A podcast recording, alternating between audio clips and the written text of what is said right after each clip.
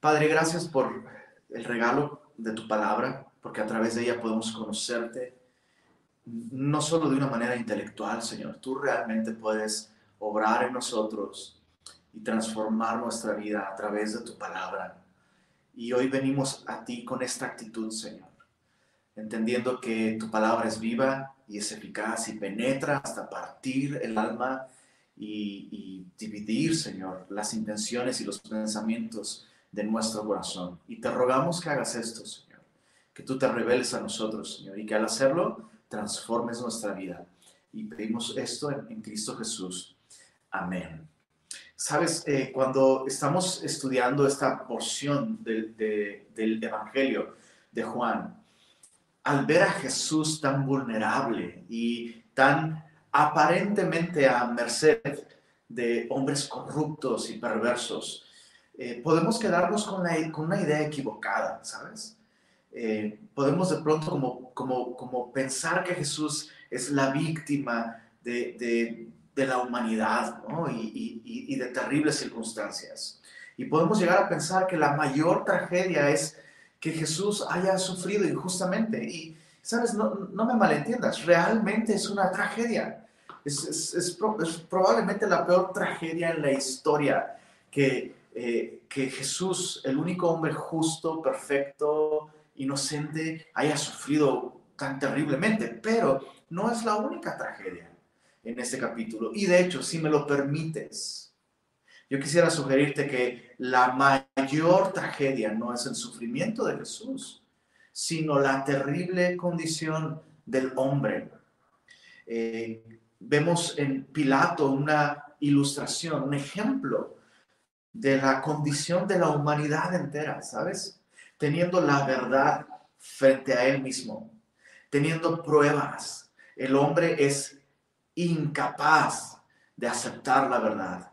El hombre, teniendo la verdad, teniendo la luz enfrente de él, es capaz de amar las tinieblas y de rechazar la luz. Así que no, no olvidemos esto. Este capítulo no, no registra eh, la condena de Jesús y finalmente su muerte en la cruz como su fracaso. Este no es el fracaso de Jesús, es el fracaso de la humanidad para reconocer la verdad y aceptar la verdad. Y Pilato es una muestra de esto, de, lo que la humanidad hace con Jesús. Vemos en esta porción de los versos 1 al 16 que vamos a estudiar el día de hoy, vemos eh, eh, estos tres errores, estas tres, esos tres fracasos a la hora de ser expuestos a la verdad. El primer grave error es despojar a Jesús de su deidad. El segundo error es despojar a las escrituras de su autoridad. Y el tercer error, y probablemente es uno de los peores y los más comunes el día de hoy, es darle a la voz de la multitud la máxima autoridad. Pero vámonos por partes. Veamos el primer error, despojar o el primer fracaso, despojar a Jesús de su deidad. En los versos 1 al 6 leemos lo, siguiente. Dice así. Así que entonces tomó Pilato a Jesús y le azotó. Y los soldados entretejieron una corona de espinas y la pusieron sobre su cabeza y le vistieron con un manto de púrpura. La púrpura era el color de la realeza y le decían, salve, rey de los judíos, y le daban de bofetadas. Entonces Pilato salió otra vez y les dijo, mirad, os lo traigo fuera para que entendáis que ningún delito hallo en él. Y salió Jesús, llevando la corona de espinas y el manto de púrpura. Y, Pilato les dijo, miren aquí el hombre, he aquí el hombre. Cuando le vieron los principales sacerdotes y los alguaciles, dieron voces diciendo, crucifícale, crucifícale. Pilato les dijo, tomadle vosotros y crucificadle, porque yo no hallo delito en él. Pilato tenía clarísimo que no había ningún delito en Jesús. ¿Por qué azotarlo entonces? Bueno, la razón es muy, es muy clara. Pilato azotó a Jesús en un intento por provocar lástima o compasión en la multitud. Y el texto es bien, eh, es bien, eh, es, es, bien simple, es bien sencillo, es muy directo. Eh, el versículo 1 dice así que entonces tomó Pilato a Jesús y le azotó. Y sabes, hay dos cosas que me llaman la atención. Lo primero es que el texto le atribuye a Pilato la responsabilidad. De hecho, el texto le atribuye a Pilato la acción de azotar a Jesús. Y es obvio que Pilato no fue quien físicamente tomó el, el flagelum y azotó a Jesús, pero él es a quien la Biblia le atribuye la principal responsabilidad, porque él lo permitió. Estando en una función de autoridad, él ordenó que esto se hiciera. Y Juan, lo segundo que me llama la atención es que Juan no describe eh, con lujo de detalles eh, eh, este acto de azotarle. ¿Por qué? Bueno, en primer lugar porque esto era algo muy conocido. La gente sabía en, qué consistía este, este, este castigo aplicado por los romanos. En segundo lugar, había un pudor inherente a este tipo de temas, ¿sabes? O sea, de hecho, estaba prohibido bajo las costumbres romanas, estaba prohibido que se hablase de la crucifixión o cualquiera de sus procesos en público, porque esto era algo grotesco, era algo casi, casi como atentaba contra la moralidad hablar de estas cosas en público. Pero tercero, y lo más importante de por qué Juan no da detalles de este proceso tan terrible, es porque no era el propósito de Juan causar en nosotros lástima por Jesús. Este fue el propósito de Pilato para azotar a Jesús, como lo, vemos claramente. Pero el propósito de Juan no era provocar lástima por el sufrimiento físico de Jesús. Quiero insistir en este punto, esto es muy importante. Este no es el fracaso de Jesús, es el fracaso de la humanidad. De hecho, Jesús mismo, camino a la crucifixión, cuando ve a las mujeres de su pueblo llorar por él, Jesús dice esas palabras tan sobrias, no lloren por mí, lloren por ustedes. Así que Juan, no lo olvides, está presentando a Jesús como el verdadero Rey soberano, el Dios encarnado, el Dios hombre que tiene realmente el control de toda la situación. Quien definitivamente no está en control es Pilato. Pilato dos veces, de hecho tres veces en toda esta sección, tres veces pide a la multitud que miren con sus propios ojos lo que está sucediendo. En el verso 4, después de que Jesús es azotado, después de que Jesús es, eh, eh, eh, eso, es, es azotado tan cruelmente, lo saca, Jesús lo saca hacia la multitud y en el verso 4 Jesús ordena esto, dice, mirad, os lo traigo fuera para que entendáis que ningún delito hay en él. Entonces, es, por un lado es contradictorio, si no hay delito en él, ¿por qué lo azotas? Pero aquí mismo eh, Pilato está explicando, lo he azotado para que entiendan. Lo he azotado para que en un esfuerzo de despertar su conciencia vean lo que ustedes están haciéndole a una víctima inocente. Y lo que la multitud debió ver fue sencillamente choqueante. No, no era algo que una persona pudiese ver sin ser en ningún sentido movido o, conmovido o conmocionado.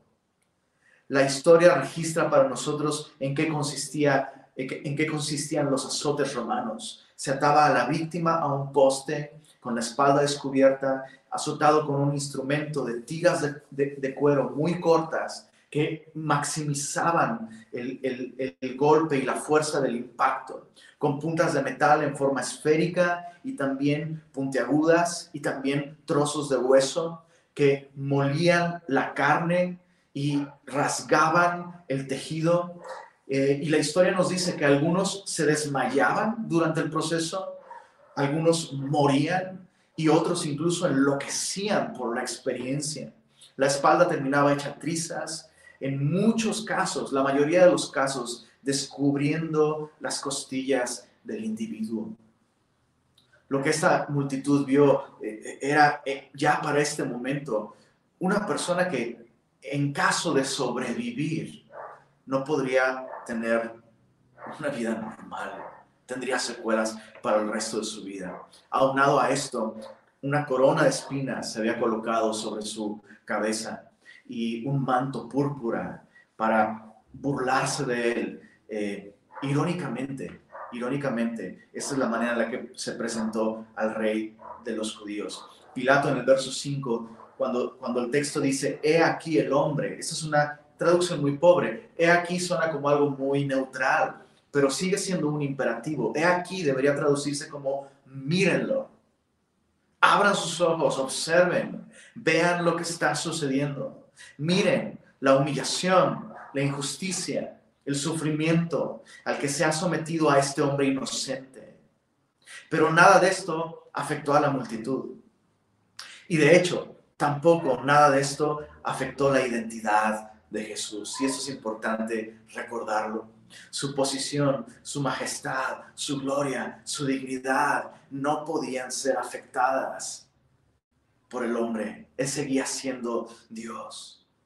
Y de alguna manera, sabes, creo que no hay ninguna otra manifestación más clara y más pura y más exacta del tipo de rey que es Jesús.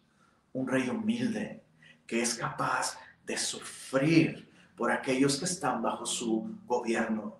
Es un rey que no vino a explotar, que no vino a cargar a los hombres eh, con, con, impuestos, con injusticias, con, con opresión. Jesús es un rey que vino a cargar el pecado del hombre, vino a sufrir por nosotros para salvar, para salvarnos.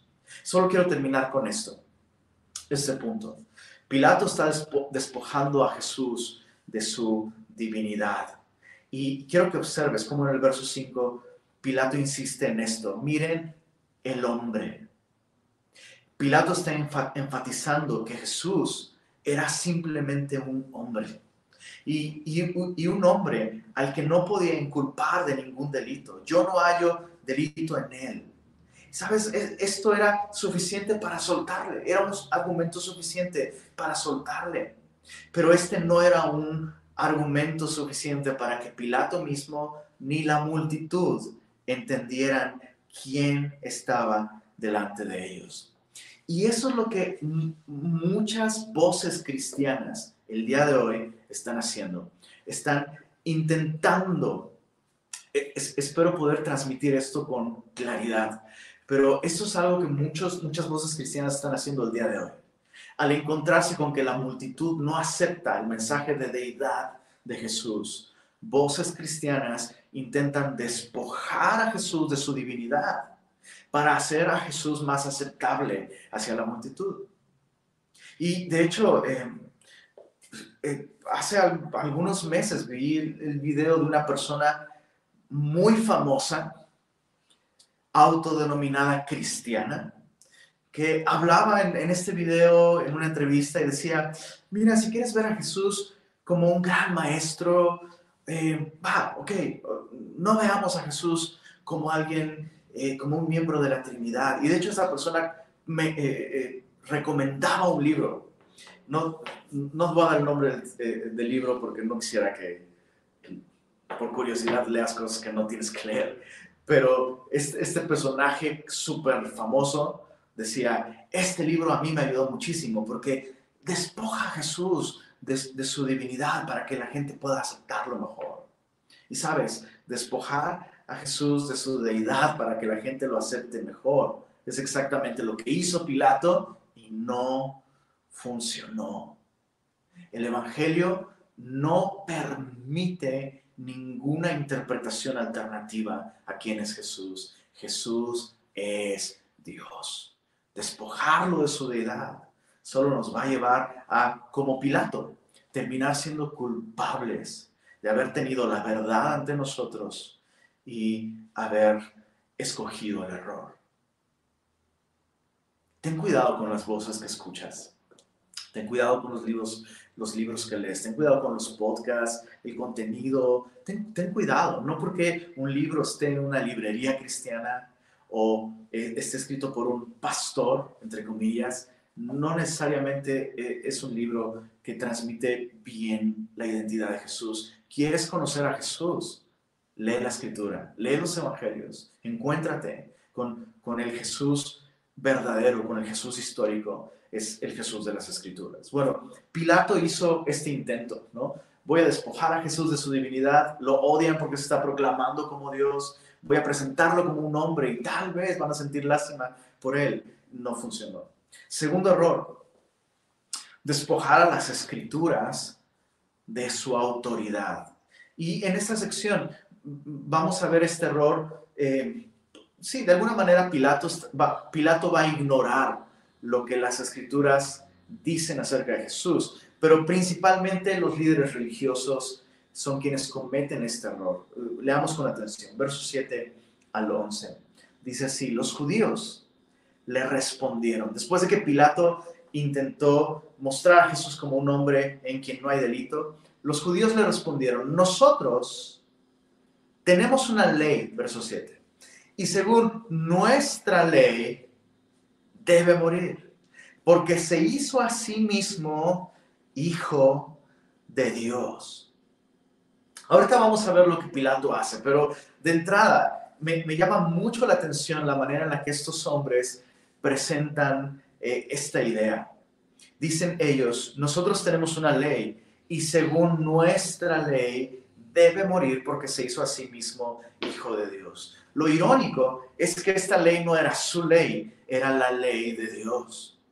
Ningún ser humano puede considerarse autor, ni siquiera, de hecho Pedro dice, ninguna profecía de la escritura es de interpretación privada. El hombre no tiene derecho a considerar esta su verdad, porque toda verdad es la verdad de Dios, especialmente aquellas, eh, aquella verdad que es la revelación de Dios, de su carácter, la escritura. Eh, pero ellos dicen, esta es nuestra ley, según nuestra ley debe morir porque se hizo a sí mismo hijo de Dios. Ahora esto, me asombra mucho, porque Pilato está intentando presentar a Jesús simplemente como un hombre inocente. Pero a través de estos mismos líderes religiosos, Pilato es confrontado con las afirmaciones de divinidad del propio Jesús. O sea, por donde quieras verlo, Pilato no puede escapar de la verdad. Insiste en presentar a Jesús como un hombre y la evidencia una vez más regresa de, directo y lo golpea en el rostro.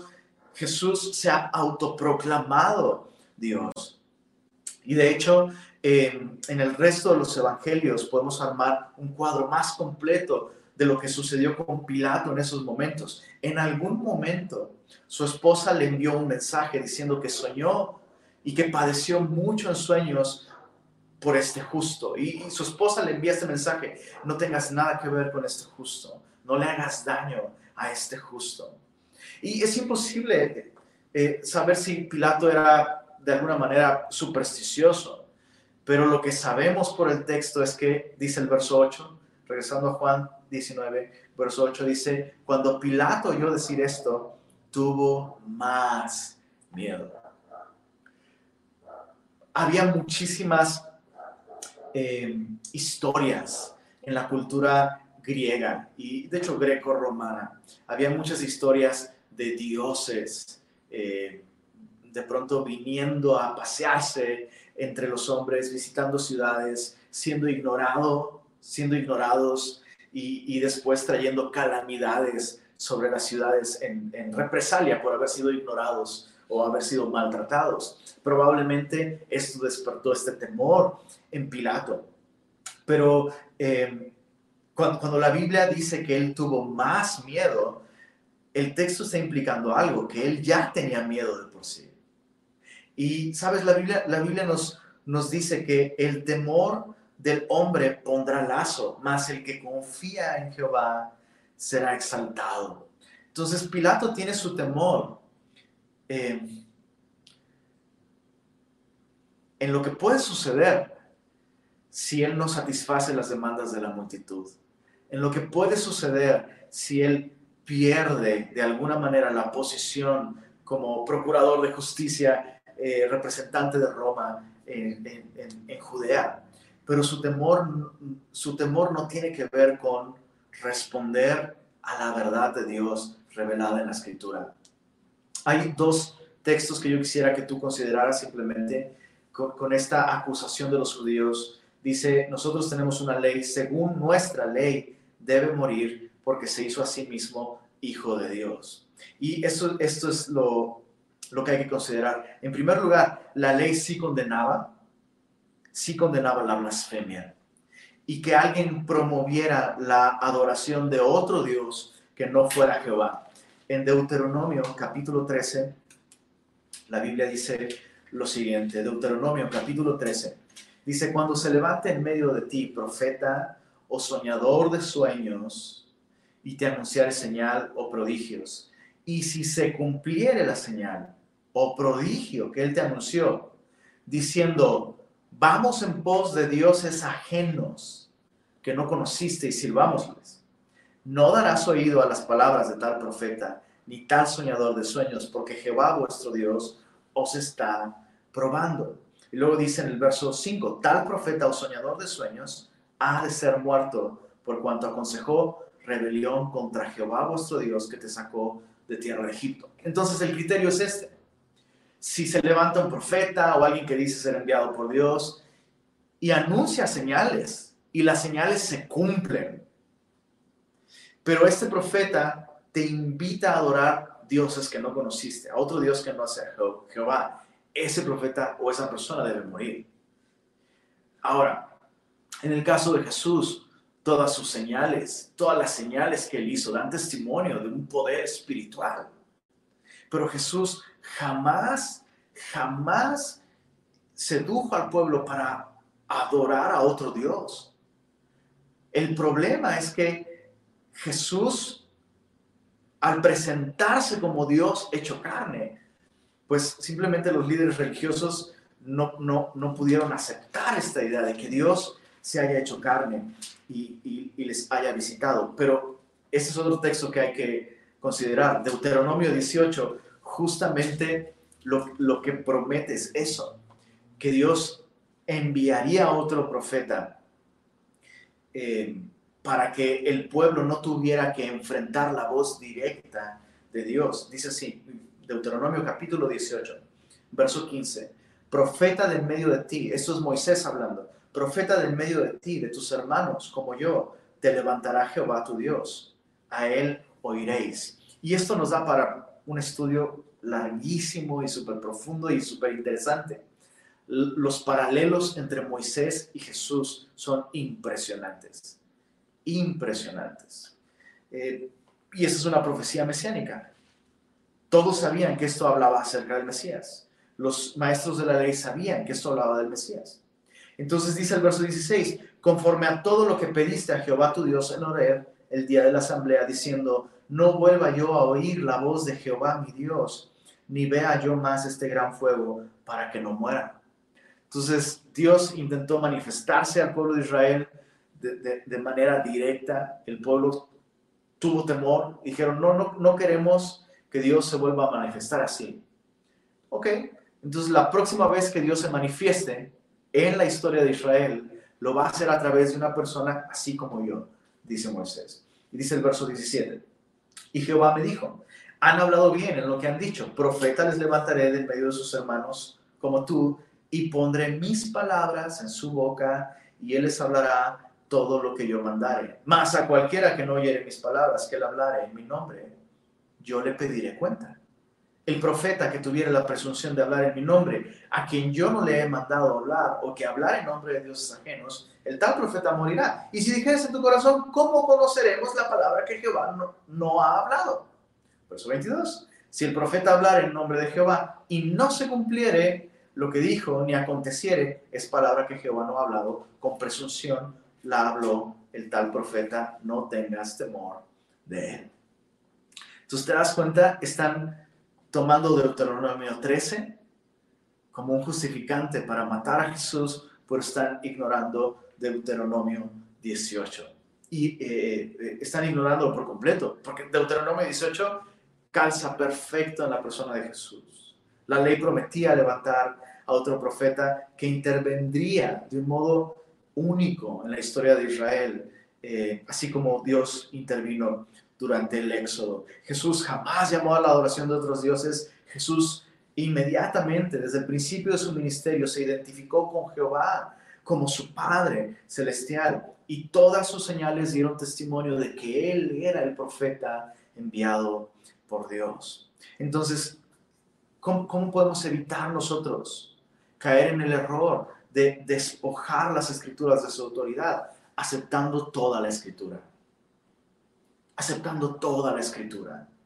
En el momento que yo escojo algunas porciones de la Biblia para aceptarlas y otras para rechazarlas, caigo en el peligro de estos eh, líderes religiosos. Em, toda la escritura es inspirada por Dios, absolutamente toda. Y necesito toda para poder conocer a Dios. Em, Tal vez tú el día de hoy dices, no, yo, yo realmente, yo acepto toda la escritura como inspirada por Dios. Y la pregunta que yo quisiera hacerte sería la siguiente. ¿Has leído toda la escritura? ¿Te has tomado el tiempo para leer cada una de sus palabras, cada capítulo, cada libro de pasta a pasta? Porque si la respuesta es no, eso habla mucho de si realmente has aceptado toda la escritura como la verdad de Dios. Si realmente creemos que este libro es la única fuente de revelación de Dios para conocerle, no descuidaríamos este libro. Estaríamos comprometidos con su estudio, con, sobre todo, no solo, no solo con estudiarla y entenderla, sino con vivir de acuerdo a la verdad revelada en ella. Entonces hay que tener cuidado. Eh, despojar las escrituras de su autoridad nos va a llevar a rechazar a Jesús, a pecar en contra de la verdad y no solamente rechazamos la verdad cuando no estamos de acuerdo con un versículo, sino cuando decidimos ignorar porciones de la Biblia al no leerlas, al no estudiarlas, al no meditar en ellas. Por eso como iglesia insistimos eh, en, comprometernos con la escritura. Eh, y te animamos a que lo hagas. Te animamos a que tengas tiempos devocionales constantes frecuentes, sistemáticos con Dios. Comienza con un libro y no sueltes ese libro hasta que termines en tu devocional. Y cuando termines ese libro, sigue con el, con el que sigue después. Y de esa manera te estarás comprometiendo con toda la verdad de Dios. Bueno, Deuteronomio 13 eh, y 18, apúntanos ahí importantes pasajes con respecto a la identidad de Jesús. Eh, verso, regresando a Juan capítulo 19 verso, verso 9. Veamos qué es lo que va a hacer Pilato. Pilato ya recibió este reporte de los líderes religiosos y dice el verso 9, entró otra vez en el pretorio y dijo a Jesús, ¿de dónde eres tú? Mas Jesús no le dio respuesta. Y eso es lo que, lo que sucede siempre que tú y yo ignoramos la revelación de Dios. Cuando Él se revela a nosotros y nosotros decidimos ignorar, Dios deja de hablar, Dios deja de eh, eh, expresarse, Dios deja de darnos respuestas en su palabra. ¿Por qué? Porque no estamos escuchando. Y entre más escuchamos, más responsables somos. Así que ese es un acto de misericordia de Jesús. Eh, es, es, como en estos casos donde alguien al saber más detalles sobre algo que otra persona está haciendo, puede incriminarse más o ser más culpable, de alguna manera Jesús le está diciendo, hey, entre menos sepas es mejor para ti. Y de hecho eso es lo que sucede, mira, verso 10. Entonces le dijo Pilato, ¿a mí no me hablas? ¿No sabes que tengo autoridad para crucificarte y que tengo autoridad para soltarte? Respondió Jesús. Y por favor, ponte en los zapatos de Pilato y escucha esto con atención. Respondió Jesús ninguna autoridad tendrías contra mí si no te fuese dada de arriba. Por tanto, el que a ti me ha entregado, subraya esto en tu Biblia, mayor pecado tiene. Oh, Dios mío. Sabes, yo siempre, yo no sé si esta es la primera vez que leo este texto con suficiente atención, pero siempre que yo recordaba este versículo, lo recordaba así. eh, ninguna autoridad tendrías sobre mí. Yo siempre lo recordaba así y lo citaba así. Y en esta ocasión me llamó mucho la atención que el texto no dice eso, dice, ninguna autoridad tendrías contra mí si no te fuese dada de arriba. Y Jesús lo que está implicando es que está usando, Pilato está usando su autoridad para hacerle daño a Jesús. Eso es lo que significa autoridad contra mí. Pero luego Jesús añade este detalle, por tanto, el que a ti me ha entregado, mayor pecado tiene. Jesús no, no solo está expresando aquí su absoluta confianza en la soberanía divina. La autoridad que tú tienes te fue dada de lo alto, dice Jesús. Pero Jesús también está expresando la responsabilidad de Pilato. Y, mis queridos semillosos, dejemos de intentar reconciliar estas dos cosas, la soberanía de Dios y su control absoluto en las circunstancias y la responsabilidad que el hombre tiene por sus decisiones. Esto no es algo que nosotros estamos llamados a resolver. Estamos llamados a aceptar estas dos verdades porque la Biblia me presenta las, las dos. Sería muy arrogante y sería muy peligroso para nuestra salud espiritual pretender resolver eh, esta tensión entre las dos. Sabes, yo necesito las dos para vivir una vida de piedad. Necesito recordar que Dios es soberano, especialmente cuando enfrento circunstancias injustas, inexplicables, fuera de mi control, que parecen no tener sentido. Necesito descansar en la soberanía de Dios. Pero necesito también recordar mi responsabilidad al tomar decisiones para mantener un corazón temeroso de Dios y que busca la santidad, la justicia, la integridad. Jesús está expresando aquí su confianza en la autoridad y la soberanía divina, pero también está expresando la responsabilidad de Pilato. Tú tienes pecado, pero quien me entregó a ti tiene mayor pecado. Y esas son cosas que no podemos tomar a la ligera. Yo estoy convencido de que Jesús está pensando en Judas cuando dice, el que me entregó a ti mayor pecado tiene. ¿Por qué? Porque Judas es quien más cerca estuvo de Jesús. De todos los que hicieron un complot en contra de él, de todos los que, entre comillas, llevaron a Jesús a este desenlace, la persona que más cerca estuvo y por tanto que mayor acceso a la luz y la verdad tuvo es Judas. A mayor luz, mayor responsabilidad. Y, y otra vez, e, este es un concepto que a mí me ha sorprendido mucho y, a mí me fue muy necesario entenderlo. No todos los pecados son iguales. Em, yo sé que probablemente has escuchado esto. Todos los pecados son iguales. Hay que tener cuidado cuando manejamos estos conceptos. Hay un aspecto y en un contexto, en un cierto contexto, dependiendo de la conversación, esa afirmación es una afirmación verdadera. Pero debemos tener cuidado de no malentender lo que eso significa. La Biblia nos dice que la paga del pecado es la muerte. En ese sentido, en la consecuencia final de cualquier pecado, todos los pecados son iguales. Todo pecado es igual. Porque solo se requiere uno para romper la ley de Dios. Pablo dice, el que rompe uno de los mandamientos se hace culpable de toda la ley, ¿no? Ante toda la ley. Entonces, el, resultado final de cualquier pecado es la muerte, ya sea el que dijo una sola mentira en su vida o aquel que se la pasó mm, cometiendo crímenes y lastimando a las personas y robando y todo eso. En ese sentido, son iguales.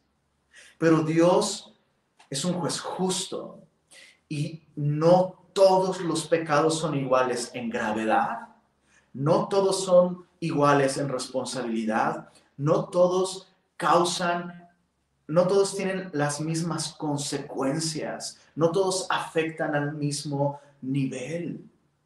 De hecho, Jesús mismo dice esto en Mateo capítulo 10, verso 15, solo escúchalo, Mateo 10, verso 15, Jesús dice, y si alguno no recibiere, hablando con sus discípulos, después de enviarlos a predicar, Jesús les dice, si alguno no recibiere, ni oyere vuestras palabras, salid de aquella ciudad. De cierto os digo que el juicio contra Sodoma y Gomorra será más tolerable que para aquella ciudad.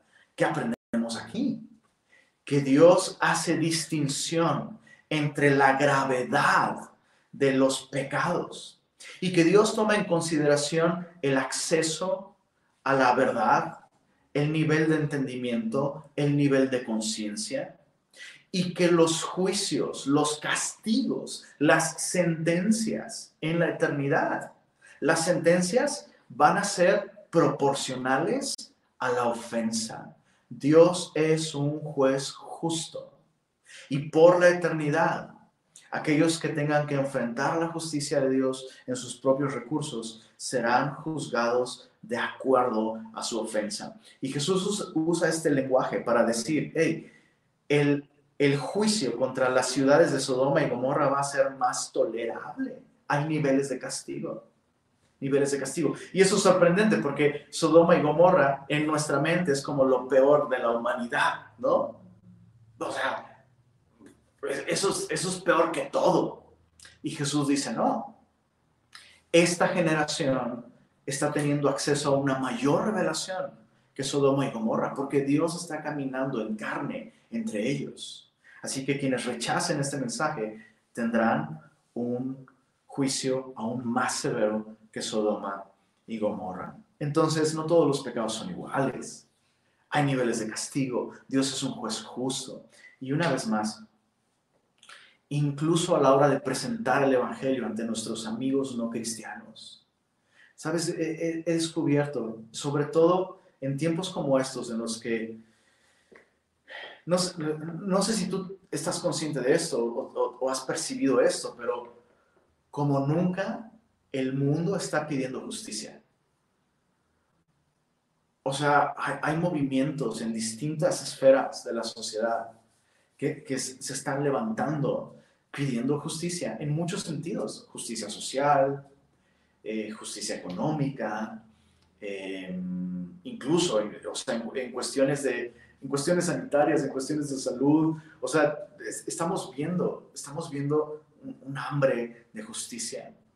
Y yo, yo he descubierto que una de las cosas que, que molesta mucho a aquellos que no son cristianos a la hora de presentarles el Evangelio es esta noción eh, superficial que, con la que presentamos la justicia de Dios, como si Dios solo viera blanco y negro. Pero yo eh, entro a la Biblia, escucho estas palabras de Jesús en Mateo 10, escucho estas palabras de Jesús en Juan 19, hablando de niveles de responsabilidad y una justicia que reconoce esos matices y encuentro la justicia que el mundo tanto desea encuentro esa justicia perfecta de Dios. Ahora, antes de dejar este punto, algo que me sorprende demasiado aquí, pero demasiado, es que Pilato ese día simplemente se presentó a trabajar. O sea, es, un, día, un día más en el que Pilato tiene que hacer su trabajo. Y él lo último que está pensando es, voy a darle cuentas a Dios por este día de trabajo. Pero él iba a darle cuentas a Dios, iba a darle cuentas a Dios por ese día de trabajo. Y solo como a manera de aplicación, si quieres considerar esto una nota al pie de página, considéralo una nota al pie de página, pero creo que es una aplicación necesaria de considerar el día de hoy. Responsabilidad vocacional. Responsabilidad vocacional. Sabes, es alarmante la manera tan superficial perdóname la expresión, pero incluso ignorante con la, con la que a veces tratamos el pecado como cristianos. Y en, una discusión, en una, en una discusión eh, que tuve con algunas personas sobre la negligencia de cierta autoridad civil, eh, una persona que estaba participando de la conversación, creyente, dijo, pues lo perdonamos porque pues no es cristiano. Y fue como, oh, no, no, no, no, Dios va a pedirnos cuentas incluso de lo que hacemos con nuestros trabajos. Seamos o no seamos cristianos, eh, nuestra vocación, nuestro trabajo, o sea, la vida laboral tiene una implicación moral. Y especialmente los cristianos deberíamos estar conscientes de esto. Así que, amigos cristianos, sus trabajos, aun cuando sean seculares y no tengan que ver con iglesia, no tengan que ver con evangelio, no tengan que ver con actividades espirituales, están dentro de un área de responsabilidad. Un doctor cristiano que en lugar de revisar y diagnosticar a su paciente le dice, no, hombre, vamos a orar y listo, tú solo confía en Dios. Eso es mala medicina y mala práctica de fe. Un abogado que dice a su cliente que necesita ser defendido. No, tú solo tienes que dar misericordia, perdona y listo. Eso es mala abogacía y mala práctica de fe. Tu profesión, tu preparación académica, tu carrera, así como a Pilato, su autoridad le fue dada de arriba. Tu profesión, tu preparación, tu carrera te fue dada de arriba y darás cuentas. Es increíble, pero a Pilato no le servía nada su título y su posición. Y sabes, un título no te hace competente como persona, a menos que ese título sea siervo de Jesucristo. Así que nadie, nadie en todo Monterrey debiera ser más ético y temeroso de Dios en su trabajo como los cristianos. Hazlo bien. Vas a dar cuentas a Dios de lo que hagas en tu trabajo también. Es parte de tu relación con Dios. Bueno, Pilato pensó que este era solo un día de trabajo y estaba condenando su alma al hacer mal su trabajo. Versos 12 al 16. Veamos el tercer error y este es el clímax y la consecuencia final de los dos fracasos anteriores, darle a, la, darle a la multitud, a la voz de la mayoría, la máxima autoridad. Dice el verso 12.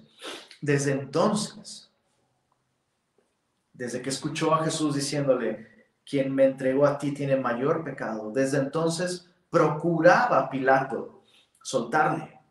Pero los judíos daban voces diciendo, si a este sueltas, no eres amigo de César. Todo el que se hace eh, rey, a César se opone. Entonces Pilato, oyendo esto, llevó fuera a Jesús, se sentó en el tribunal, en el lugar llamado el enlosado, y en hebreo Gabata, el lugar donde finalmente él tendría que dictar una sentencia. Y dice el verso 14, era la preparación de la Pascua, y como la hora sexta, entonces dijo a los judíos, y esta es la última vez que Pilato dice esto. Es un imperativo. Miren aquí vuestro rey. Pero ellos gritaron, fuera, fuera, crucifícale. Pilato les dijo, a vuestro rey he de crucificar. Ni Pilato puede creer esto. Respondieron los principales sacerdotes, no tenemos más rey que César. Así que entonces lo entregó a ellos para que fuese crucificado. Tomaron pues a Jesús y le llevaron. Los otros evangelios describen a la multitud entera siendo instigada, siendo eh, eso, eh, encendida por los ánimos de los líderes religiosos para demandar la sangre de Jesús, la crucifixión de Jesús, eh, otros evangelios incluso incluyen la terrible, terrible declaración, su sangre sea sobre nosotros y sobre nuestros hijos. La voz de la multitud se impuso sobre la voz de la razón, la voz de la justicia, la voz de la verdad. Y es, y es irónico. Y una vez más, por eso es que, y espero no ser malinterpretado con esto, no estoy en contra de la democracia. Doy gracias a Dios de que vivimos en un país con democracia. Pero la democracia siempre va a fallar al final, porque la democracia es el gobierno del pueblo, es el gobierno de la mayoría. Entonces, Pilato realmente lo, lo que está haciendo aquí es, sorprendentemente, estando en un, eh, estando en un modelo de gobierno eh, monárquico, en, un imperio, él está dándole gusto a la multitud. El texto nos dice, eh, nos dice algo interesante. Dice, desde entonces procuraba Pilato soltarle. Juan no incluye el lavamiento de manos, pero incluye este detalle que nos deja ver la enorme cobardía de Pilato. Siendo la persona en autoridad, intentó hacer lo correcto.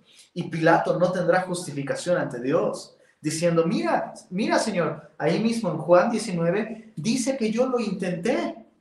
Yo procuré hacer lo correcto, pero los religiosos no me dejaban, no, no me dieron opción. Él no va a poder justificarse de esta manera. Y de igual manera nosotros, cuando somos confrontados, cuando, cuando estamos en una encrucijada en la que tenemos que decidir hacer lo correcto o quedar mal con terceros, no podremos justificarnos. Hacer lo correcto siempre será hacer lo correcto. Y sabes, al final todos nosotros, o sea, es una ilusión es una ilusión esto de que yo hago lo que quiero. No es cierto. Al final todos nos sometemos a alguien.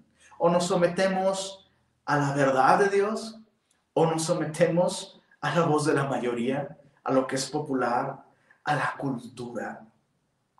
Lo entregó a ellos, dice la Biblia, lo entregó a ellos para que fuese crucificado. Y, terminamos con esto si tú eres cristiano.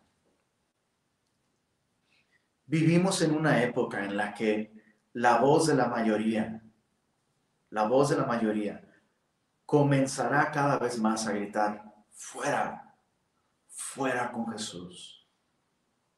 Y tú y yo tendremos en algún momento, y, tal vez ya el día de hoy has tenido situaciones así, en las que has estado entre la espada y la pared.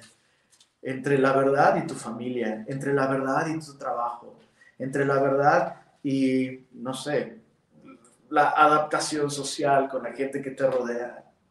Y debemos tener cuidado de no entregar a Jesús, de no sacrificar nuestra relación con Jesús, sacrificar la verdad por el bien de una relación ya sea laboral o de cualquier otro tipo. No entregues a Jesús como Pilato. Primera de Timoteo capítulo 6, versos 12 al 13, eh, son una muy buena exhortación de parte de Pablo para nosotros.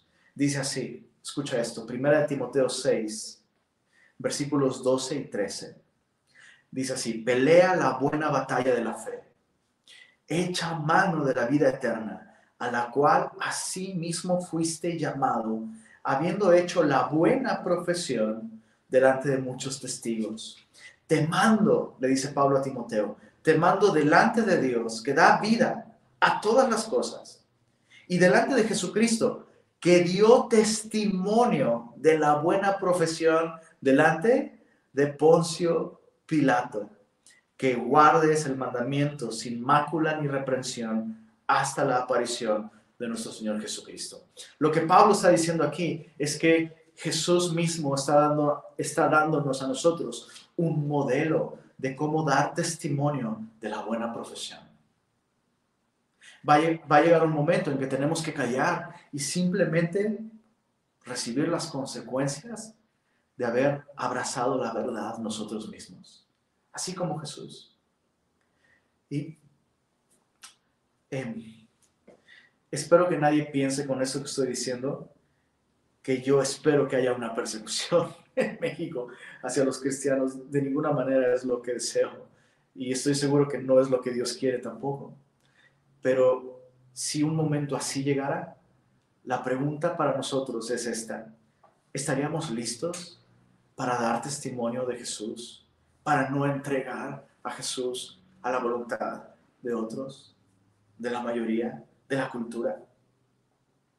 Bueno, eso es si eres cristiano.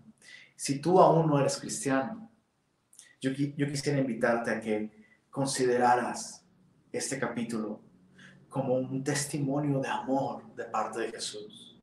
Jesús voluntariamente se entregó para darnos vida. Y la Biblia lo, explica así. La Biblia nos dice que eh, la paga del pecado, cualquier pecado, es muerte. Pero el regalo o la dádiva de Dios es vida eterna en Cristo Jesús.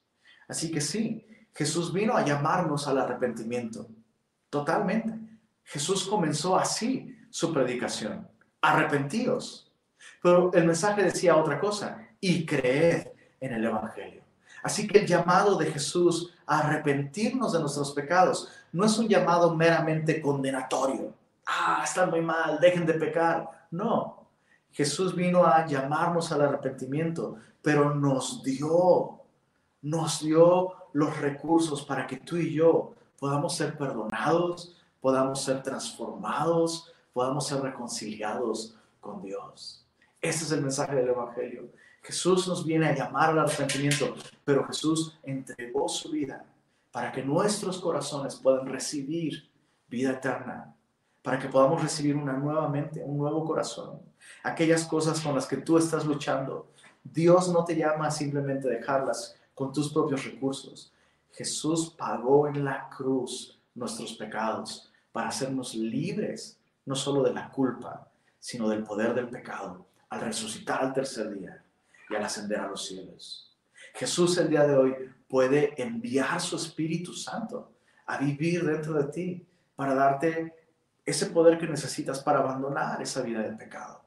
Así que yo quiero extenderte esta invitación. Si tú el día de hoy reconoces que eres pecador y quieres ser libre del pecado, Jesús es la respuesta. Jesús es tu única esperanza. Y déjame guiarte en una pequeña oración. Si tú quieres recibir a Jesús como Salvador, Solo inclina tu rostro ahí donde estás y repite en voz alta junto conmigo. Señor Jesús, hoy reconozco que yo soy pecador. Y reconozco que yo no puedo dejar mi pecado. Pero estoy arrepentido. Y hoy pongo mi confianza en ti. Te ruego que tú entres a mi corazón y te recibo como mi Señor y como mi Salvador. Derrama tu Espíritu Santo en mí y dame el poder para caminar contigo todos los días de mi vida. Amén. Si tú hiciste esta oración, por favor, ponte en contacto con nosotros. Nos gustaría saber que hiciste esta oración y nos gustaría eh, conocerte, orar contigo. Eh, si tienes preguntas, eh, tratar de ayudarte a, a responder las preguntas que pudieras tener. Así que si hiciste esta oración, escríbenos al WhatsApp de Semilla Monterrey 81 83 11 22 76 y nos pondremos en contacto contigo. Nos gustaría eh, orar contigo. Y pues eh, terminemos adorando al Señor eh, y cantándole juntos.